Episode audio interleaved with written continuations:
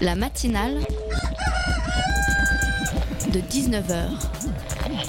Et bah, c'est une émission qui parle de société, de politique, euh, Culture alternative. On va aussi parler de sport, euh, de gens dans la rue. et l'actualité en règle générale. On va peut-être parler des corbeilles à linge pas en osier d'Auvergne. voilà, il y aura, y aura des invités. Des sociologues, des invités chercheurs. Les invités ne diront que des choses intelligentes.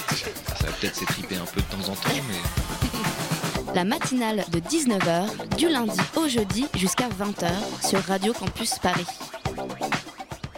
Bonsoir, bonsoir à toutes et à tous et bienvenue dans la matinale de 19h. Je suis ravie de vous retrouver.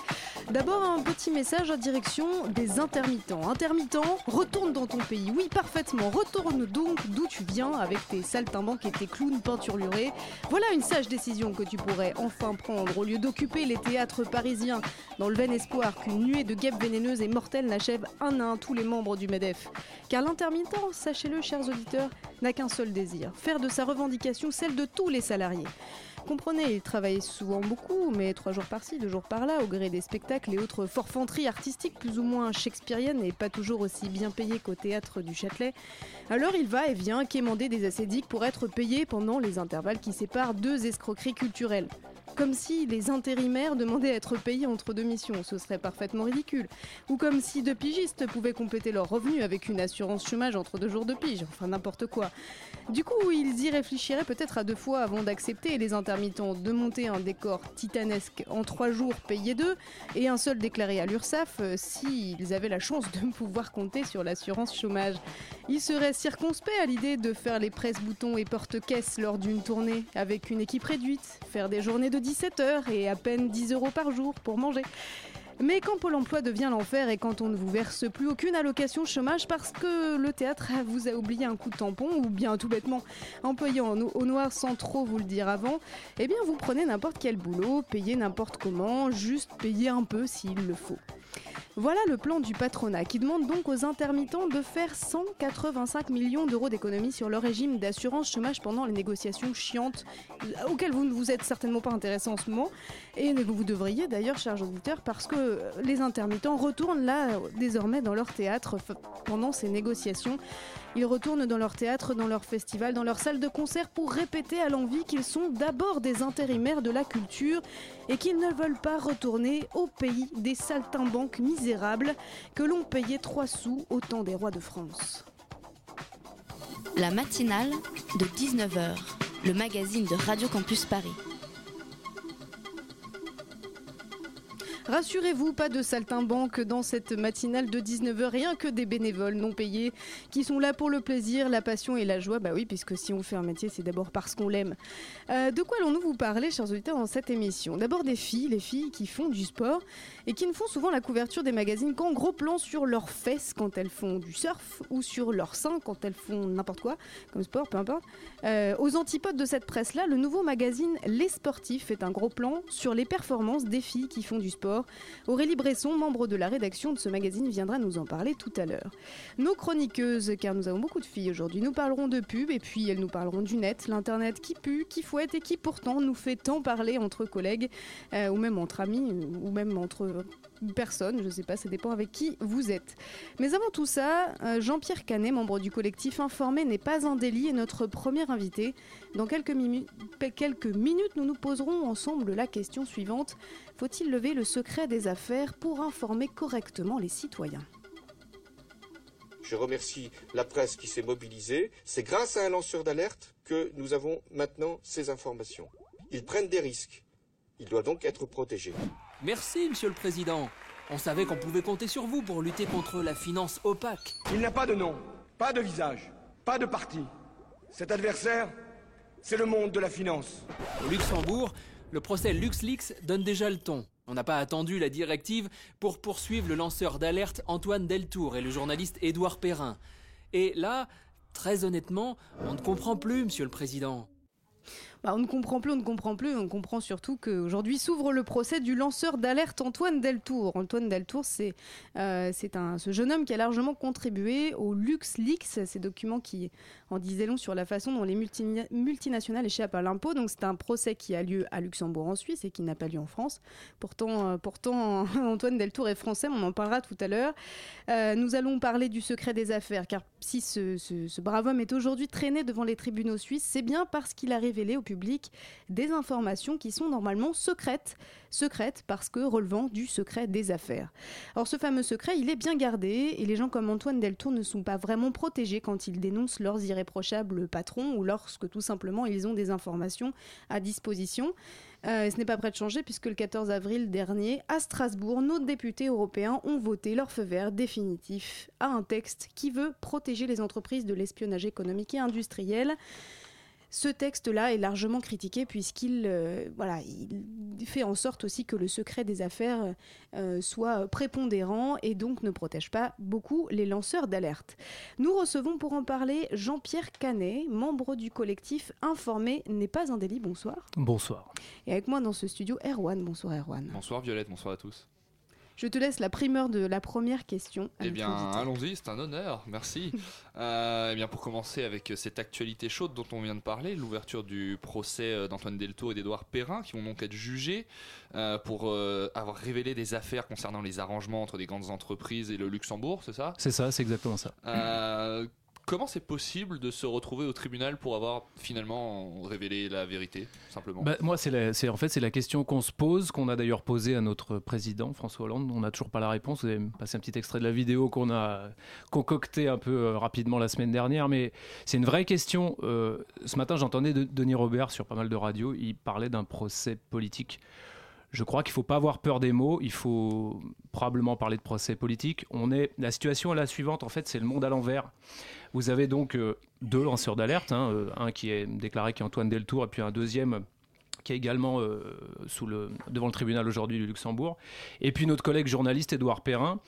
Euh, ces personnes ont donc fait leur travail en fait. Elles ont révélé euh, des informations d'intérêt public. J'insiste là-dessus, on n'est pas dans la morale privée, on n'est pas dans la transparence tous azimuts, où on révèle n'importe quoi. C'est un journaliste à qui on a amené une information et qui l'a révélée, qui l'a publiée. Comme ça se fait depuis longtemps euh, dans des pays où la liberté de la presse existe, et d'ailleurs dans des pays où la liberté de la presse n'existe pas, mais où on essaye de se battre pour que ça arrive. Donc c'est un processus classique d'information du public. Il se trouve que là, il y a beaucoup, beaucoup de documents, que ça raconte notre époque, que ça raconte en fait un système euh, d'inéquité fiscale. On parle même pas de fraude, hein. on parle d'optimisation fiscale. Des grandes entreprises, nous, nous, tous les trois, là, on parlait des intermittents tout à l'heure, on paye nos impôts, et c'est normal, on est content de payer nos impôts, ça dépend, des fois c'est compliqué, mais Oui, quand on peut en payer parce qu'on est imposable, oui. voilà, et puis parfois aussi, on se dit quand même, euh, payer des impôts c'est super, simplement il faut qu'il y ait une certaine équité fiscale, et il est normal que les entreprises, euh, notamment quand elles sont énormes, quand elles sont des multinationales, payent aussi leurs impôts. Il faut rappeler ces choses simples. Et là, on se rend compte que c'est pas le cas. C'est pas le cas. En fait, il y a de la négociation qui se produit entre, depuis des années entre ces multinationales en Europe, dans le, dans le grand marché européen, avec des paradis fiscaux, le Luxembourg. Et là, en l'occurrence, avec le fisc luxembourgeois via PricewaterhouseCoopers, euh, qui est Alors une société. PricewaterhouseCoopers, c'est pas une, c'est pas une banque, c'est pas une entreprise, Non. et ça, c'est un cabinet d'audit. Exactement. C'est le cabinet d'audit auquel appartenait Antoine Deltour, qui n'est pas du coup un employé de banque euh, banal qui a juste tout. euh, tout balancé. C'est quelqu'un qui était vraiment euh, dans le secret de tout ce qui se passait dans l'entreprise. Oui, alors euh, en plus de ça, il y a eu une faille euh, dans le système informatique. C'était d'ailleurs l'objet de la discussion d'aujourd'hui, de la première journée du procès. Antoine Deltour, il s'est dit en voyant passer ses, enfin j'imagine qu'il s'est dit ça en voyant passer ses tax rulings, donc ces, documents qui montraient comment, les entreprises via Price négociaient avec le fisc luxembourgeois. Et s'est dit, bah là, il y a une inéquité qui me passe sous les yeux. Donc qu'est-ce que je fais? Est-ce que j'en parle au public? Est-ce que j'alerte quelqu'un? Est-ce qu'à un moment donné, un journaliste va se retrouver avec ces documents entre les mains ou pas? Ou est-ce que je- j'en parle à ma direction? Il y a certains lanceurs d'alerte qui vont avoir leur direction avant d'alerter le public. Lui, il s'est dit, il faut alerter le public. Donc c'est ce qu'il a fait. Et il se retrouve en procès euh, quelques années plus tard. Parce que ce qui est révélé là, euh, on est d'accord que ce procédé, c'est quelque chose qui n'est pas légal. Alors, c'est toute la question, en fait. Il y a la notion de, euh, du droit à l'information et la- il y a la notion de l'égalité. D'abord, il y a un droit qui, qui, est, qui est propre au Luxembourg, et puis la loi n'est pas la même dans chacun des pays européens. Et il y a donc le, le- le- le viol potentiel de secret des affaires, et puis il y a aussi le droit à l'information. C'est ça qui cogne. Et en général, le droit à l'information prime sur le viol d'un secret d'affaires ou d'autres ou d'autres domaines du droit à partir du moment où on est dans l'intérêt général, dans l'intérêt public. C'est le cas selon nous, c'est d'ailleurs pour ça qu'on se bat et qu'on défend le journaliste Édouard Perrin et le travail des lanceurs d'alerte, parce que nous pensons qu'il s'agit là d'une question grave. Il s'agit en fait de laisser la possibilité à des gens de révéler publiquement des sujets qui concernent notre vie commune en société, qui concernent là un sujet qui n'est pas du tout anodin, qui est l'égalité fiscale au sein de l'Union européenne. Je vous rappelle quand même qu'il y a une petite crise européenne, mhm. qu'on est au milieu du guet, qu'on ne sait pas trop s'il faut continuer la construction européenne ou pas. Euh, si l'équité fiscale, si l'égalité fiscale ne se fait pas entre les pays européens, il y a peu de chances que la construction européenne se fasse. C'est donc un problème politique. C'est pas concrètement, dans ce problème politique, qu'est-ce qu'on n'a pas fait en France pour protéger euh, ces lanceurs d'alerte? Alors, qu'est-ce qu'on a manqué? alors je dirais, dirais, sur le problème politique de la fiscalité, ça c'est pour ça que nous on va, on va poser des questions au président de la République euh, française, mais pas seulement. On pourrait poser la question à Jean-Claude Juncker, qui lui était Premier ministre du Luxembourg et qui a non seulement couvert, mais presque encouragé ce système de tax ruling et qui aujourd'hui dirige l'Union européenne. Le problème politique, il concerne nos élus et, leur capacité à, faire que l'Union européenne s'entende sur une fiscalité globale. Ça, c'est le problème politique majeur. Et il y a un autre problème qui est inhérent à ce qui se passe, qui est la protection des journalistes quand même pour l'information, parce que même si on n'est pas des êtres fragiles, mais quand même, il faut quand même qu'on continue à pouvoir faire notre travail. Et ça passe par des sources. Et les sources, c'est qui? C'est les lanceurs d'alerte. Et là, il y a une fragilité sur les lanceurs d'alerte, notamment depuis l'adoption. Vous me dites hein, si je si, si mmh. pas clair, mais euh, depuis l'adoption de cette directive du secret des affaires qui a été votée il y a quelques semaines au Parlement européen, qui a eu plusieurs moutures.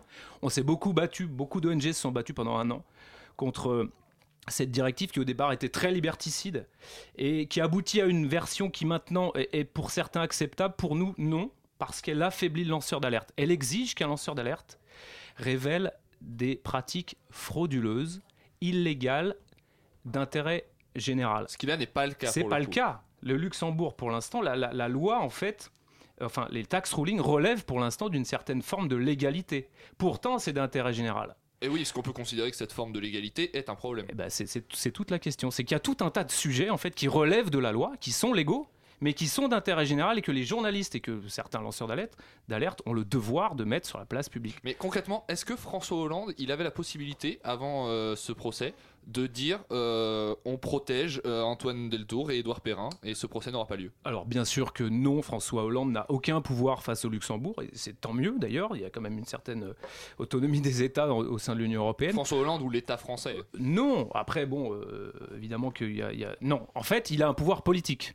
Pourquoi nous, on interpelle François Hollande? C'est pas pour euh, rajouter un dossier à la pile des, problèmes de François Hollande, c'est pour interpeller le politique. C'est pour poser la question aux politiques de savoir si oui ou non il est normal qu'on assiste à une situation où le monde est à l'envers, où les gens qui font un travail honnête euh, de, révélation d'informations publiques se retrouvent devant, devant le tribunal alors que l'un des principaux artisans est à la tête de l'Union européenne. C'est une vraie question politique. C'est une question politique. C'est pour ça qu'on interpelle le président.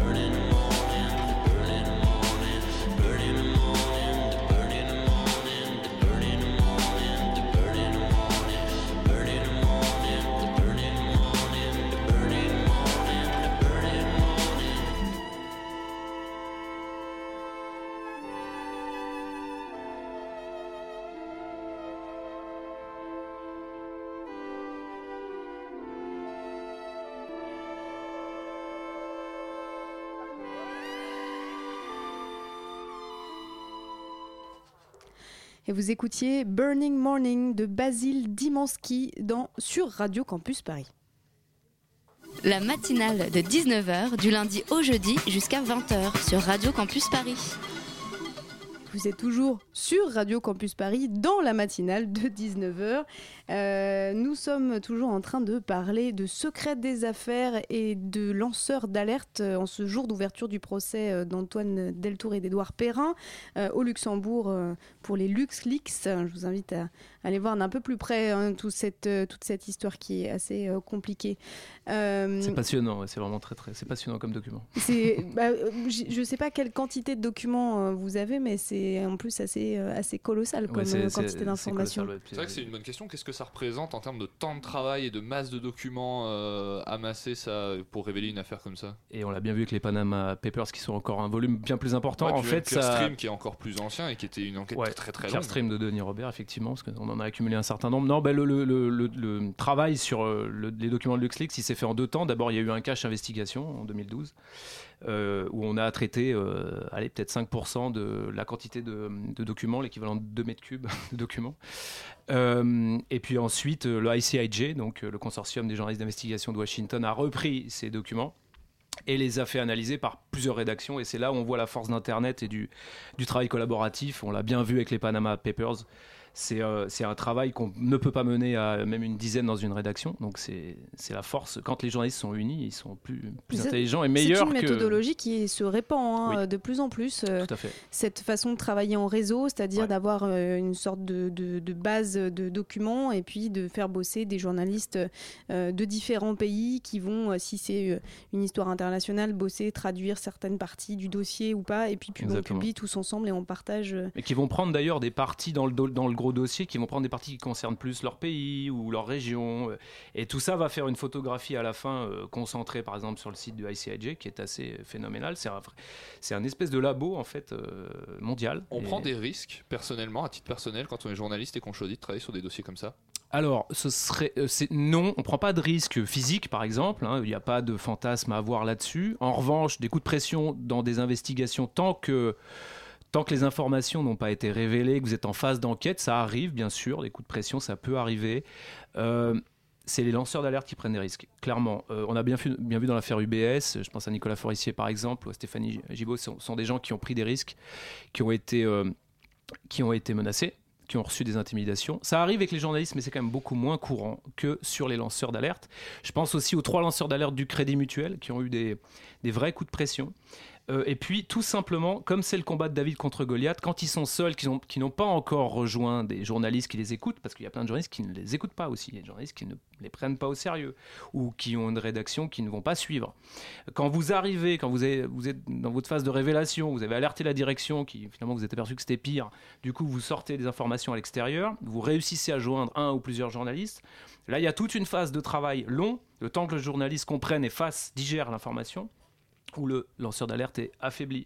Il, peut prendre des coups de pression de la direction. À titre personnel, quand ça commence à se savoir, tous ses collègues, euh, la plupart de ses collègues le regardent en disant mais qu'est-ce que tu fais? Enfin, c'est un combat très difficile. Est-ce qu'on prend pas aussi le, est-ce qu'on prend pas aussi le risque d'être euh, traîné sur la place publique euh, avec des accusations en diffamation, par exemple? C'est ce que j'allais dire, le risque de réputation, il est plus important que les coups de pression à l'ancienne ou qu'on peut avoir en tête dans, des fictions par exemple ou des, des romans d'espionnage, euh, c'est clairement euh, il y a un risque de réputation parce que on peut déployer beaucoup de moyens maintenant hein, pour vous pourrir euh, une réputation le, en quelques mois. Le premier réflexe c'est démentir et attaquer en diffamation quand on est alors il y a ça aussi et d'ailleurs on parlait de la directive secret des affaires là où la directive de secret des affaires est très dangereuse c'est qu'elle offre maintenant un outil pour attaquer en amont d'une enquête et non plus a posteriori au moment de la diffusion ce qui était la diffamation. Donc la loi évoluerait en pire Là, la loi, en fait, elle retourne la charge de la preuve. C'est-à-dire que vous, demain, vous êtes lanceur d'alerte. Alors évidemment, vous n'allez pas dénoncer votre camarade, euh,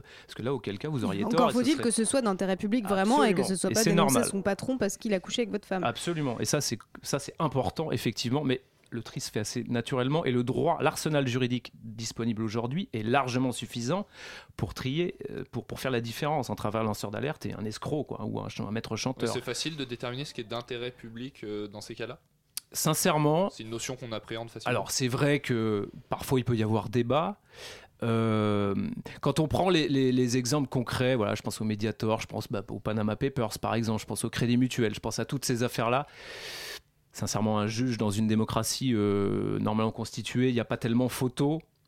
Il n'y a pas tellement photo. On a quand même un, système juridique qui est, qui est bien armé et qui permet, euh, qui a plusieurs filtres et qui permet de, conclure que, que l'intérêt général est, pratiqué. L'intérêt général, en fait, c'est quoi hein? C'est c'est justement pas aller sur une morale privée. On n'est pas là-dessus. On est sur euh, des questions qui touchent à la vie en société. Le tri est assez facile à faire, je pense. Mais c'est pas pour autant que les lanceurs d'alerte soient protégés, puisque à partir du moment où l'intérêt général est reconnu, où euh, le journaliste écoute, où Mm. l'affaire sort, etc., on le voit bien, euh, les lanceurs d'alerte ne sont pas pour autant abrités ni des pressions, euh, ni d'être traînés devant les tribunaux. Je rappelle qu'Antoine Deltour et Édouard Perrin sont au, au tribunal luxembourgeois, donc ils sont pas en France, alors qu'ils sont français. Voilà, il y a quand même... une, sorte de voilà une sorte de, de vide qui fait que une fois qu'ils sont reconnus et qu'ils peuvent lancer leur- leurs infos euh, qu'est-ce qui se passe derrière? Alors pour la presse, on va, on va quand même. C'est pas la même chose. Les journalistes ont quand même une vraie protection. La- le, le droit à l'information, ça existe. Il y a quand même vraiment un. Ils ont le droit de protéger leurs sources. Il y a d'abord la protection Déjà. des sources du journaliste, mais il y a surtout, il y a quand même, il y a encore une fois, il y a une, il y a une loi qui est assez solide qui protège la liberté d'informer dans, dans, dans des, dans, des, dans des pays comme, euh, comme la France ou comme l'Union européenne. C'est le droit à l'information, il est quand même solide. En revanche, les lanceurs d'alerte, il y a une une vraie faiblesse. On ne... En fait, c'est un phénomène nouveau, les lanceurs d'alerte. Enfin, c'est un phénomène nouveau. Ça a 30 ans, mais ça, ça prend de l'ampleur aujourd'hui parce plus, que ça monte. oui, parce que sans doute qu'il y a- y a-t-il une urgence en fait. Cer- Certaines personnes qui voyaient passer euh, des scandales il y a 10-15 ans n'osaient pas prendre la parole. Maintenant, on, y- on sent tous qu'il y a une espèce de, de volonté un petit peu de clarifier les choses dans, le- dans le business. Enfin, Et- volonté de clarifier les choses aussi, aussi parce que, euh, Parce que les scandales sont les énormes. choses se passent mal dans le Bien business. C'est sûr. encore une étude qui est sortie récemment euh, qui montre que euh, 36% des directeurs financiers excuseraient des pratiques non éthiques Mhm. et que 32% des gens qui ont répondu à, ce, à ce sondage auraient déjà été confrontés à la question de la corruption au travail. Donc euh, on n'est pas sur un chiffre de 5%, on. Non, est sur, un euh, sur un chiffre Mhm. qui est quand même assez gros et qui Oui. n'évolue pas en fonction des années, parce que c'est une étude qui est menée tous les ans. Donc peut-être que le nombre de lanceurs d'alerte, il évolue aussi parce que le nombre de pire. pratiques, euh, j'allais dire non éthiques pour rester poli, euh, augmente aussi. Bien sûr, et puis en plus de ça, pardon, mais quand, quand, quand, quand les lanceurs d'alerte tentent de prévenir leur direction, parce que souvent ils font ça. UBS, c'est ce qui s'est passé, le Crédit Mutuel, c'est ce qui s'est passé. Mais ils, ils pensent as- assez naïf, enfin naïvement, c'est très facile de, de dire ça après, mais ils pensent qu'en alertant la direction, la direction n'est pas au courant, ne, ne serait pas au courant de ces pratiques et, et va agir. Et bien en fait, non, la plupart du temps, ça se retourne contre eux. C'est là où il faut les protéger. C'est là où il faut effectivement imaginer une loi, enfin en tout cas un arsenal juridique qui les protège, mais attention, l'enfer est pavé de bonnes intentions, faut pas non plus que ça les enferme dans une espèce de guichet public où ils soient obligés de se rendre et ils ne soient- ils puissent plus être connectés avec la presse par Ils seraient exemple. éloignés des médias pour le coup. Faire attention à ça, parce que c'est vrai que la liberté d'informer et le- le- la possibilité de divulguer des informations les protège au moins dans leur action. Après, là où ils sont pas protégés, c'est qu'ils perdent tout, ils perdent leur boulot, ils perdent, ils sont. Stéphanie Gibault, c'est un bon exemple. Elle est au RSA aujourd'hui. Il y a une Colette qui se fait publiquement aujourd'hui pour l'aider. Euh, les draps, enfin, vraiment, j'insiste, je ne veux pas faire pleurer dans les chaumières. aussi. Ils sont grillés. Ils sont grillés pour trouver du boulot. C'est ce que disait Oui. Yann Gallu hier soir euh, sur une antenne du groupe Radio France, qui est un parlementaire euh, qui soutient hein, une proposition de loi avec Oui. d'autres parlementaires pour protéger davantage les lanceurs d'alerte. Oui. Euh, Est-ce que vous avez, voilà, vous avez un peu euh, des choses à nous dire sur ce qui pourrait être bon de faire euh, en termes de législation nouvelle pour protéger les lanceurs d'alerte? Intuitivement, il faut être, il faut être prudent parce que ce sont des sujets qui méritent euh, beaucoup de réflexion, beaucoup de temps de travail. D'ailleurs, moi, je suis un peu inquiet de la rapidité avec laquelle on pourrait boucler une loi de protection des lanceurs d'alerte. Je crois qu'il faut prendre son temps. Ça aussi, on ne sait plus prendre notre temps. On veut boucler les choses vite et parfois on les fait mal. A peut-être une envie de répondre favorablement à Oui, l'opinion et publique. c'est très bien. Et il faut pas casser ça, et c'est très bien, il faut être positif là-dessus. Simplement, je constate que on- il y a une directive de secret des affaires qui affaiblit lanceurs d'alerte. Alors du coup, pour compenser, on fait, un système de protection des lanceurs d'alerte. On accumule un peu des lois qui sont contradictoires. Un peu de temps de réflexion aurait pas été mal. Moi, je pense qu'il faut protéger l'acte plus que la personne. Pour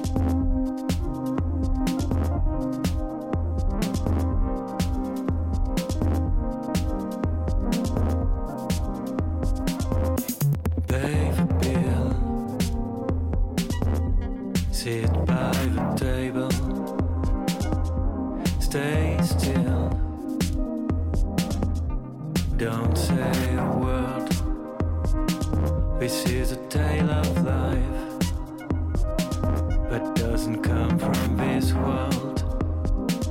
This is a tale of life, but doesn't come from this world.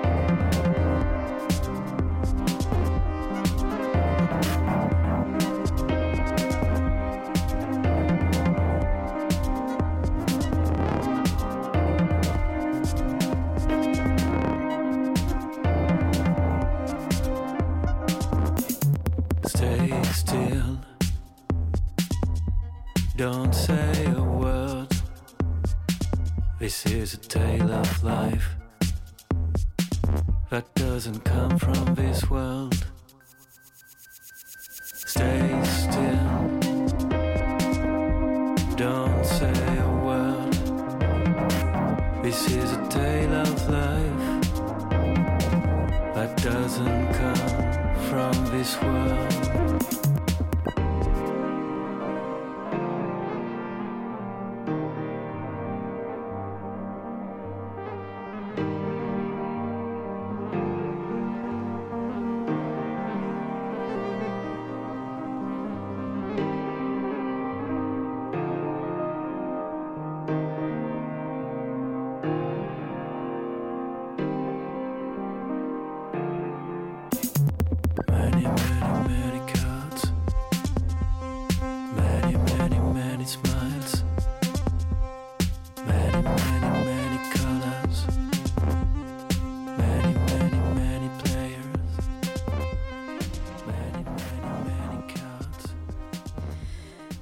Vous écoutiez Many Colors de Colder sur Radio Campus Paris. Et nous sommes toujours en compagnie de Jean-Pierre Canet, le membre du mem- le membre, l'un des membres du L'un des, ouais. collectif Informé n'est pas un délit pour parler du secret des affaires. Euh, Alors, vous avez encore pour quelques minutes une dernière question peut-être Erwan Une dernière question, oui, sur euh, l'autre grand combat hein, de votre collectif, qui est le problème de la concentration euh, des médias entre les mains d'une poignée de, de dirigeants.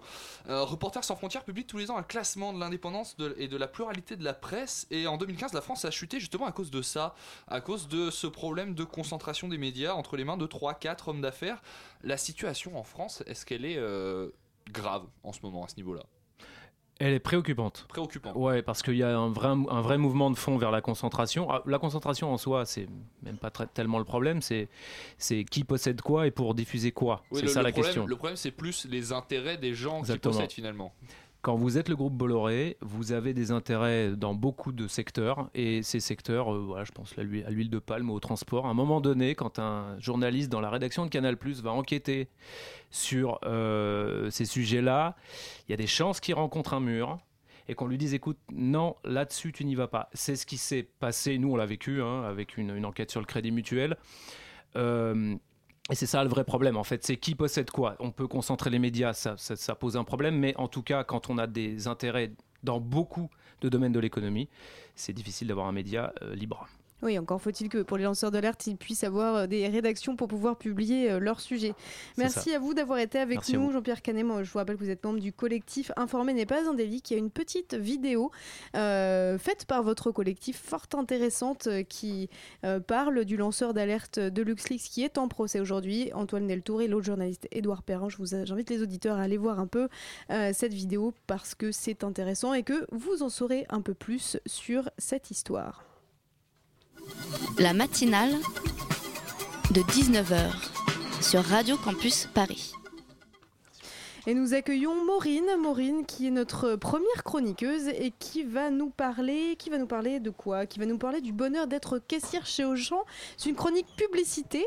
Euh, alors Leclerc, Carrefour, Intermarché, les magasins U, voilà, dans les pubs de toutes ces marques, euh, vous voyez bien que ce qu'ils mettent en concurrence, c'est la qualité de leurs bons plans et le degré souvent assez spectaculaire de satisfaction de leurs clients, souvent très souriants. hein, on leur voit vraiment les dents du fond quand ils sourient. Et pourtant, à ce petit jeu, il semblerait qu'Auchan se démarque nettement, comme tu l'as remarqué, Maureen. Oui, euh, effectivement, Violette, dans l'un de ses derniers spots publicitaires, le mastodonte de la grande distribution prend radicalement le contre-pied de cette tendance. Euh, au lieu de mettre en scène des clients qui sont toujours ravis d'affirmer face caméra qu'ils optimisent ou qu'ils vérifient les prix car Leclerc est le moins cher, Auchan choisit de donner la parole à des hôtesses de caisse. Donc, dans leur dernière pub, on suit la journée de travail d'une jeune femme. Au vestiaire, elle enfile son uniforme de caissière tout en récitant un peu comme une poésie euh, la liste des promotions qu'elle va devoir annoncer aux clients. Et avec elle, il y a une autre caissière qui est plus âgée, qui la corrige en la taquinant et la couvre d'un regard bienveillant. Et ensuite, ensemble, les deux femmes, elles prennent le- leur poste, souriantes et sereines. Formidable.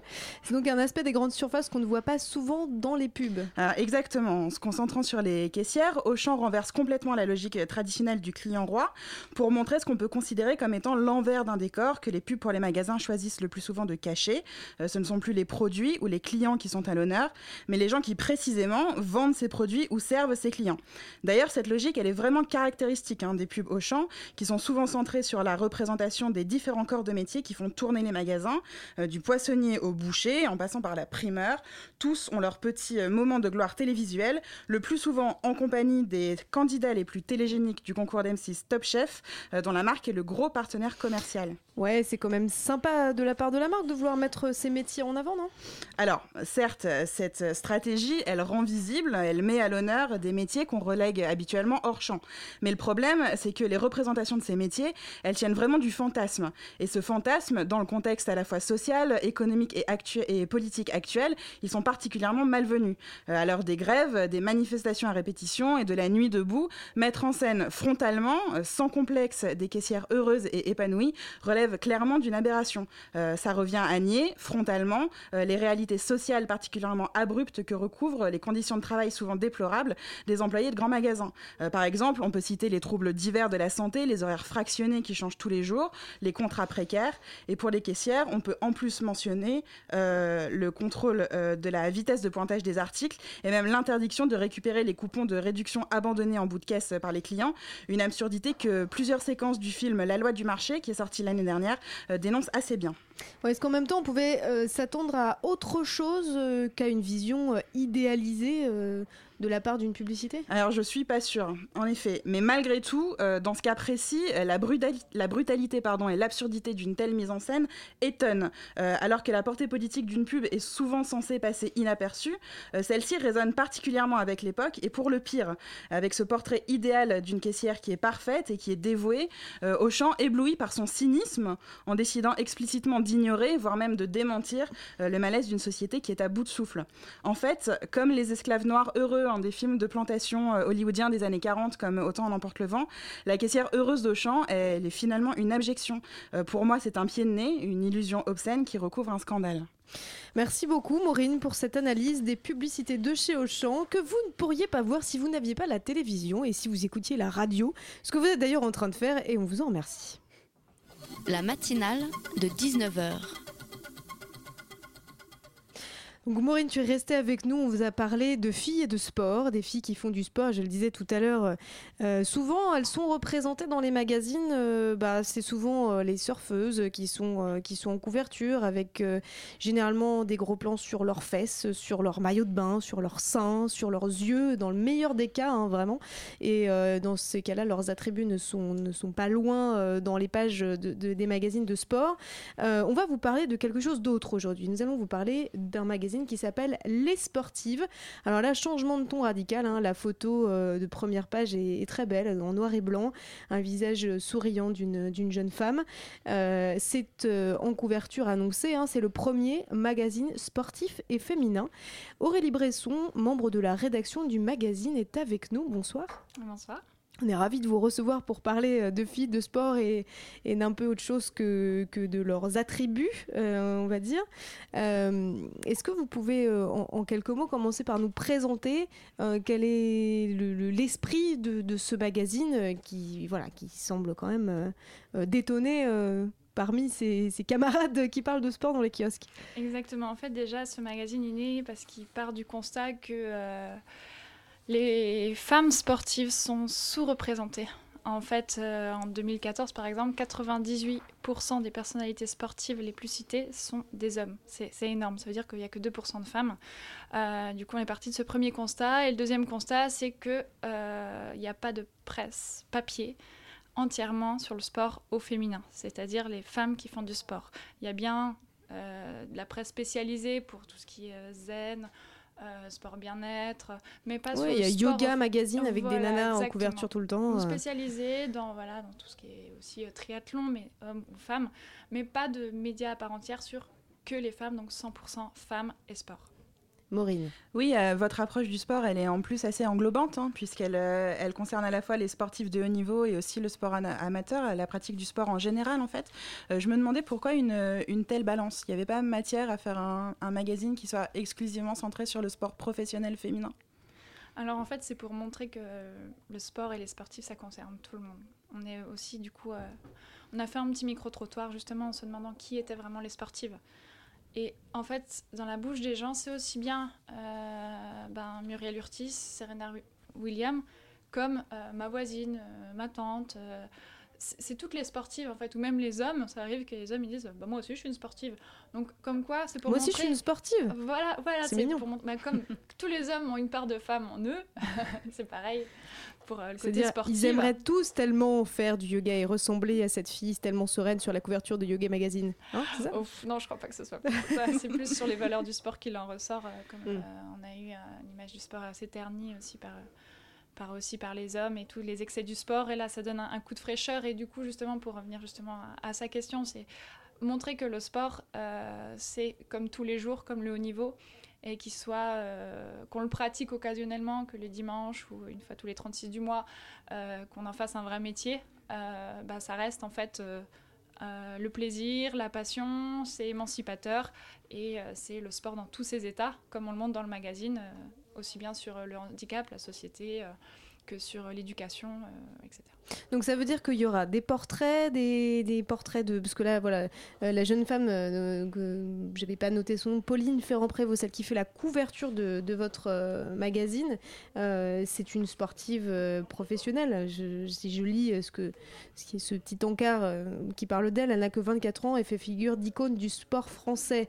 Vous pouvez nous dire un peu qui est cette, cette femme et pourquoi vous avez choisi de la mettre en couverture de votre première édition? Bon, au-delà du fait que...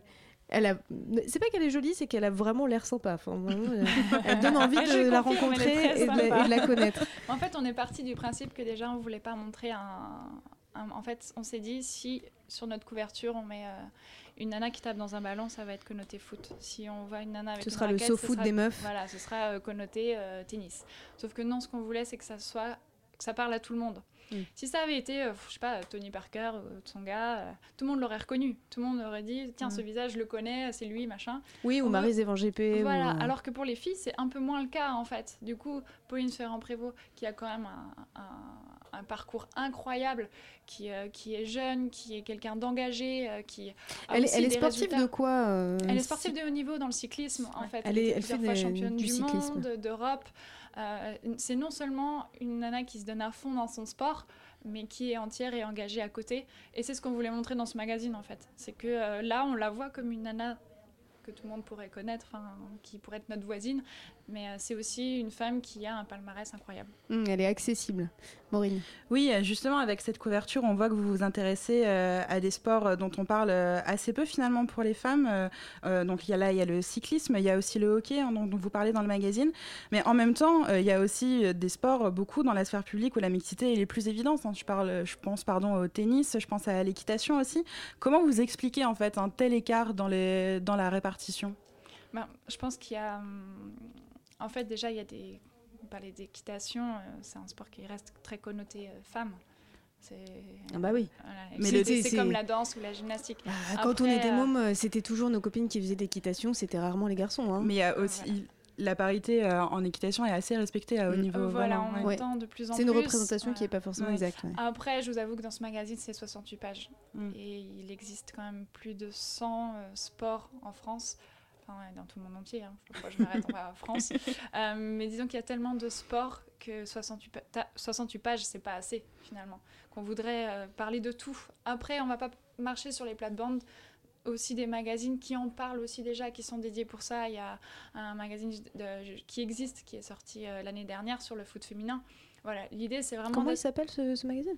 Euh, Foot féminin magazine Foot féminin magazine. Voilà. C'est pour montrer aussi voilà, la, la complémentarité qu'on on arrive en fait avec ce magazine Les Sportives qui est sorti le 8 avril. En complémentarité, c'est pour montrer qu'il y avait aussi un creux, euh, qu'il y avait un vrai manque. La réaction des gens d'ailleurs c'est ah ben ça n'existe pas. Tout le Enfin. monde était Mm. étonné. Enfin, pourquoi ça n'existait pas? Bah oui, ça me paraît évident. Enfin, du coup, c'est pour en fait créer une vraie complémentarité, une vraie osmose avec les médias déjà existants et aussi la partie web ou tout ce qui est déjà euh, résultats, actualité. Euh, nous, on est beaucoup sur euh, le fond. En fait, euh, les histoires, les enquêtes. C'est euh, tu gagnes ou tu gagnes pas, tu restes une sportive, euh, tu restes quelqu'un qui te bat pour ton sport, qui t'éclate dans ton sport, et c'est ça dont on parle.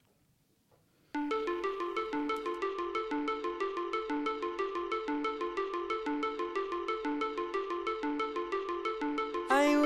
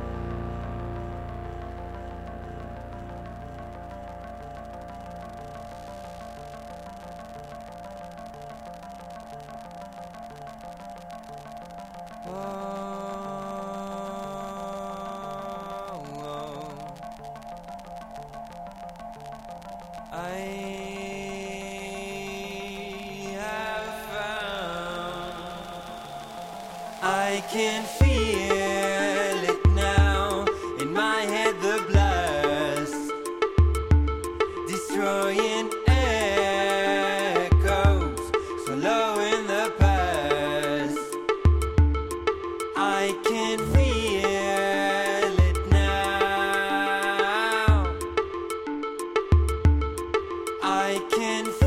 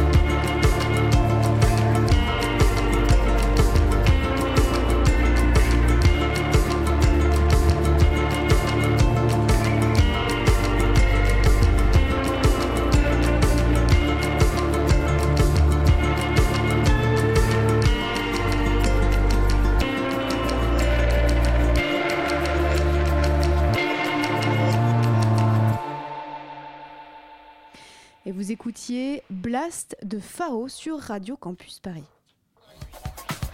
La matinale de 19h, le magazine de Radio Campus Paris. Du lundi au jeudi jusqu'à 20h. Nous sommes toujours en compagnie d'Aurélie Bresson, membre de la rédaction du nouveau magazine Les Sportives. Euh, un nouveau magazine qui parle de femmes, de sport et de sportives, comme son nom l'indique. Euh, un magazine fort intéressant. Euh, Est-ce que dans votre équipe, vous êtes. Combien êtes-vous déjà dans l'équipe éditoriale? Alors, quand on englobe toute l'équipe artistique, on part de l'illustration à la photo, comme l'équipe de Mhm. production, rédaction, on est une vingtaine. Une vingtaine, c'est une belle équipe. Est-ce que c'est une équipe féminine ou c'est une équipe, euh, disons, paritaire? On peut pas dire paritaire, hein, on n'est pas à 50-50, mais euh, disons que c'est important qu'il y ait des hommes aussi, pour qu'il y ait un regard nouveau. Euh, donc il y a aussi bien des hommes que des femmes. On, on dit, on fait pas un média, on fait pas un magazine par les femmes pour les femmes. Non, on va rester, on va arrêter de se, cloîtrer entre nous, il faut aussi accepter euh, les hommes, et c'est grâce à eux qu'on changera aussi les mentalités, et, et par eux qu'on changera les mentalités. Maureen. Oui, vous parlez d'une équipe mixte, mais est-ce que c'est une équipe féministe? Alors attention avec, ce- avec le terme féministe, parce qu'il y a vraiment féministe et féministe intégriste. Du moment où on défend la cause des femmes, on est tous féministes, on l'est tous. Mais de là à dire féministe intégriste, c'est-à-dire où on dénigre les hommes, ou voilà, il y a une limite à pas franchir en fait. On est vraiment dans la défense euh, et euh, la valorisation de la femme dans le sport, mais sans dénigrer quoi que ce soit ou qui que ce soit. Enfin voilà, l'idée c'est de dire vraiment les choses comme elles sont, d'aller vraiment dans des dossiers aussi d'investigation de, dire où on en est euh, dans le sport et où en est la femme dans le sport. Et c'est pas euh, jusqu'à critiquer les hommes ou quoi que ce soit. Est-ce que vous avez trouvé euh, dans votre équipe des, journalistes sportifs, euh, des journalistes sportives, je pas d'ailleurs comment peut-être on peut adapter ce terme, euh, des femmes qui parlent de sport, hein, parce qu'il y en a peu en fait sur des, grands médias audiovisuels, à la télé, à la radio. Souvent ce sont des anciennes sportives aussi. Je pense à Marie Zévan GP qui est sur, sur RMC. C'est bon, aussi des femmes qui font tête à des sacrées, à des sacrées grandes gueules, qui les laissent pas beaucoup parler et elles sont peu nombreuses finalement. Est-ce que vous avez eu du mal à trouver des, femmes qui sont journalistes sportives et qui voilà connaissent à fond leur sujet et qui sont qui étaient motivées par le projet? Alors j'ai eu, aucun souci justement à ce niveau-là parce que j'ai pas pioché que dans le monde sportif. C'est vraiment, euh, on approche en fait, on est vraiment dans un magazine frais dans le sens où on prend du recul sur le sport. On aborde vraiment son côté culturel euh, et toutes ses facettes donc de toute la société, donc que ce soit le, handicap, l'éducation, comme voilà, je te disais tout à l'heure. Donc on a des journalistes, mais pas que sportifs et pas que des femmes et pas que, enfin voilà, c'est très mixte. Euh, et voilà, l'idée c'est que en fait les filles du coup sont pas forcément des sportives. C'est ce qui apporte vraiment plus d'objectivité sur le sport et un autre regard sur les sportives. Maureen Oui, euh, justement avec cette pluralité de, de journalistes hein, qui viennent de, de milieux différents, est-ce que vous vous êtes posé la question du ton? Est-ce qu'il faut trouver un ton particulier pour parler de sport au féminin? Alors c'est plutôt le, un ton léger en fait. On, on a C'est a- peut-être un peu contradictoire avec Voilà, l'idée d'aller au fond des choses. parce que- Mais en fait, c'est pour dire qu'il y a vraiment les deux. C'est qu'il y a certaines rubriques qui sont aussi engagées. En fait, l'idée, c'est vraiment d'amener les gens à se poser des questions, à, réfléchir. D'ailleurs, notre baseline, euh, du coup, les sportifs des pensées qui courent, c'est vraiment amener à réfléchir, à se poser des questions. C'est pas se cantonner à voir, ben tiens, euh, paris sportif, machin, pas prendre l'info brutalement. C'est ça aussi l'information, les médias comme la radio, la télé, c'est amener à se poser des questions et à réfléchir.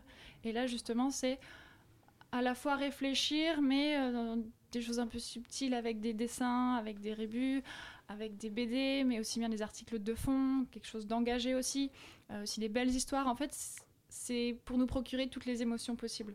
On peut avoir aussi de la colère en, certains, enfin, en lisant certains, certaines rubriques. Comment ça? Quelles, quelles sont les rubriques qui nous mettraient, qui nous mettraient en pétard? Pas forcément nous mettre en pétard, mais disons que quand on lit un magazine ou un média, on n'est pas toujours d'accord avec tout. Forcément, on, on réfléchit. Donc vous avez des vrais sujets anglais. On pourra trouver à la fois des sujets euh, entre guillemets sociologiques, euh, voilà l'histoire d'une équipe de rugby en Tunisie. euh, ces sujets-là, vous, vous les portez aussi. C'est ça que vous voulez dire en termes Exactement. On d'engagement va vraiment dire qu'en fait, c'est, on se cantonne pas à la France non plus, mais c'est vraiment aussi la place de la femme qui partent voilà, à l'étranger ou les projets de femmes, euh, comme la, partie, euh, la rubrique sur les muses. Euh, on parle justement de, de- Marion Poiseau qui a fait un vrai reportage en mettant en scène, en photo, des femmes qui font du surf en Iran. Voilà, c'est toujours tout le côté euh, voilà, un peu décalé, mais frais, mais, mais rigolo, mais qui informe, mais qui amène à réfléchir aussi. Donc il peut passer par le sport pour dire euh, tout un tas de choses. Euh, ce magazine, il s'appelle, je le rappelle pour ceux qui ne- feraient l'erreur de ne nous rejoindre que maintenant, il s'appelle Les Sportives et c'est un trimestriel. Il est vendu au prix de 4,99€, enfin bon 5 euros quoi. Allez, on va pas chipoter. Vous le trouvez en kiosque et vous avez, j'imagine, un site internet qui vient avec. Exactement, les-sportifs-mag.fr et on est présent aussi sur les réseaux sociaux avec pas mal de contenu en ligne aussi pour, pour agrémenter euh, ce magazine papier. Alors vraiment allez voir parce que c'est c'est c'est un bel objet, c'est ce qu'on se disait entre nous tout à l'heure, c'est ça donne envie de ça donne envie de le feuilleter, de le lire, euh, de savoir ce qu'il y a dedans. Euh, si vous êtes curieux des sportives et des femmes qui font du sport, allez voir, allez voir ce, ce nouveau magazine et merci à vous Aurélie Bresson d'être venu nous en parler dans la matinale de 19h. La matinale de 19h du lundi au jeudi jusqu'à 20h sur Radio Campus Paris. Fanny, comment ça va? Bah ça va, mais je me sens ultra mal parce que je suis pas du tout sportive, du coup je viens de culpabiliser. Moi non plus, moi non plus, Les 15 je- dernières minutes, j'ai l'impression d'être un... Voilà.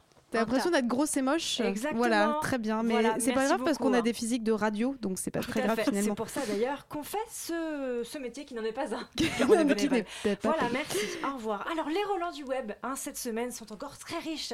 Euh, tout d'abord, la victime collatérale de la semaine, on la doit à Touche pas à mon poste, hein, ce petit bijou télévisuel, vous savez, qui a connu un véritable clash la semaine dernière euh, avec Gilles Verdet, ce gros relou avec sa perruque qui s'est pris pour un pizzaiolo, qui a été voir Joe Star, qui donc lui a mis une claque dans la gueule, et Ouais. voilà. Ce qu'on Hein, avait tous envie de faire depuis très longtemps finalement.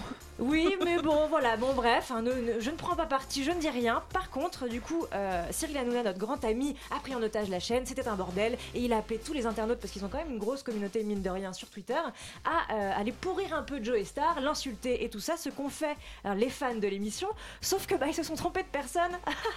du coup, ils ont été insultés et pourrir un type et harcelés, même on peut le dire, un type qui s'appelle Joe Star. Ça s'écrit comme Oh, Joe Star, mais sans. Y. Voilà, qui est un américain. Et du coup, le mec a reçu des insultes en français en mode espèce de gros bouffon et tout. nanana.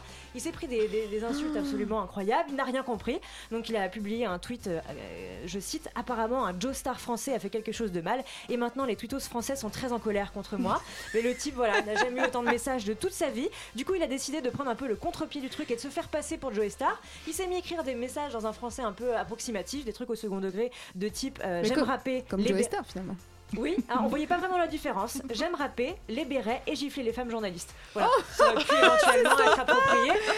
Du coup, non seulement le type est agressif, et en plus il parle mal français, donc là les internautes sont encore plus déchaînés sur le gars qui a fini par avouer qu'en fait il était pas du tout la bonne personne, que le seul cours de français qu'il avait suivi c'était à la fac et qu'il avait même pas validé son semestre, donc finalement qu'il fallait qu'il lâche un petit peu la- l'affaire. C'est vraiment un nom de Voilà, loser c'était finalement. la victime collatérale. Ensuite, le vexé de la semaine, c'est Justin Bibou, hein, notre Justin Bieber euh, préféré, qui, euh, ouais, qui en veut un musicien. Pourquoi? Parce que vous savez, donc, ça ne nous aura pas échappé. La semaine dernière, Prince est décédé, Ouais. et du coup, euh, tout artiste bien pensant lui a rendu hommage, dont un certain Andrew Watts, un Américain qui a fait un beau, un beau texte pour rendre hommage à Prince. Et là, euh, le mec dit qu'en gros, c'était le seul performeur. Le seul meilleur performeur vivant encore. Voilà, je ne sais pas si ma phrase euh, veut dire quelque chose. Oui, c'est le seul mec qui est encore grand vivant. performeur euh, voilà, sur Terre. Maintenant, il est mort et que maintenant, il n'y en a plus. Du coup, Justin Bieber s'est alarmé. Il lui a écrit Écoute, mon pote, je suis là. Ça m'étonnerait que ce soit le dernier grand performeur vivant. Voilà, ça Le mec la- pète pas du tout plus haut que son cul. le melon, la melonite aiguë de la semaine. Ensuite, le sauveur de la semaine, c'est un bar. Un bar euh, qui est en Angleterre, à Saint-Alban, qui s'appelle le Brickyard et qui propose de sauver certaines, certains internautes. Est-ce que vous savez comment? Euh, en les noyant dans une bière. Pas du tout, mais ça aurait pu. Non, en fait, il, pro- il propose de vous sauver quand vous avez un rendez-vous Tinder un peu dégueulasse avec un mec qui est relou ou dangereux, ou les deux, ou juste moche. hein, ça peut Ou s'adapter à que c'est Justin Bieber. Voilà, par exemple. Finalement. Euh, Ou du coup, ils Star, ont hein. placardé des trucs partout dans les toilettes en mode si votre rendez-vous Tinder est décevant, dangereux, il y a un problème, contactez-nous. En gros, il faut aller la voir- les voir au début. Vous faites un petit, vous décidez ensemble d'un petit nom de code. D'un petit, je sais pas, soit un nom de code, soit un mot de code, soit un Hmm. signe de code. Salami gros, Voilà. Vous ça, dites que vous avez un rendez-vous. Tinder le soir même. Les, les gens vous guettent toute la soirée. Et si vous faites un truc, je sais pas, vous levez les bras, vous mettez à tournoyer sur vous-même, vous éternuez, à éternuer, vous mouchez trois fois à la suite, et bien voilà, ils viendront intervenir et vous sauver de cette situation un petit peu. euh, Mais c'est hyper sympa, mais ils ont vraiment que ça à foutre. Bah oui, faut croire. Mais c'est gentil. que, joli- moi, je fais ça pour personne personnellement. Enfin, tu vois, c'est un moment. euh, Ouais, mais bon, voilà. Moi, je trouve ça plutôt, C'est- c'est sympa. C'est et en- beau, Et c'est beau, enfin, dernier, émouvant. dernière info, le coup de com de la semaine qu'on doit à Tinder aussi, justement. Euh, ça concerne une, une américaine d'une université de Nebraska qui s'appelle Shannon Workman. Qu'a-t-elle fait Eh bien, elle fait partie d'une sororité, vous savez, l'équivalent des fraternités, Mmh, groupes trop un petit peu sectaires, chelous, mais en forme de fille. Et en gros, elle a publié une photo d'elle Tinder avec son t-shirt de sororité. Elle s'est fait éjecter de la sororité. Et là, Tinder, un petit peu outré, lui a dit Écoute, meuf, c'est pas grave, nous on t'aime quand même, on te paye un an d'études. Donc une bourse de un an d'études plus un stage payé très cher si tu viens chez Tinder. Donc voilà, c'était le coup de Mais com' bah, écoute, grand bien lui fasse. Merci beaucoup, Fanny. Euh, je passe maintenant la main à On veut du solide. Ah oui, pour notre émission incroyable dans laquelle nous allons parler du Bateau Musique Festival sur la nouvelle scène française, un peu des nuits sonores parce qu'elles arrivent à grands pas, un peu de la Corse parce que ça fait toujours du bien, et on va aussi recevoir Santiago pour une interview et un petit live. Merci beaucoup et à demain pour une nouvelle matinale de 19h. Thank you.